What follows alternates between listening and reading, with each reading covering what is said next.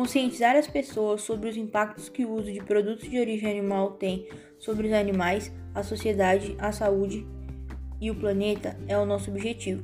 Convidamos você a descobrir novos sabores ao substituir a proteína animal pela vegetal. Eu sou a Beatriz e hoje estou aqui para dar algumas dicas de como substituir a carne em suas refeições.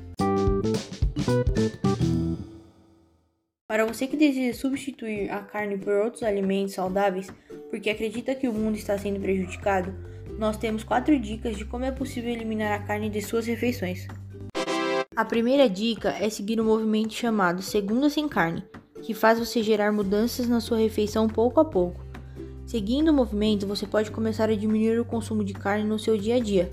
Para quem gosta dos sabores que os produtos de origem animal trazem, esse já não é mais o problema.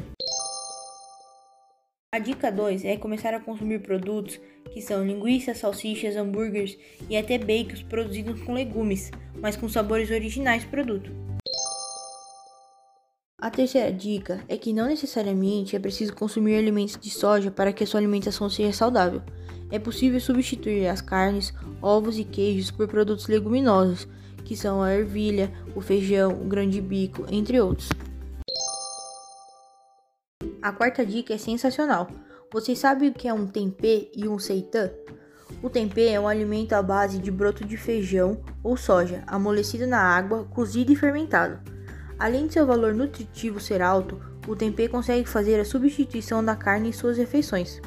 Já o seitã também faz parte da substituição da carne.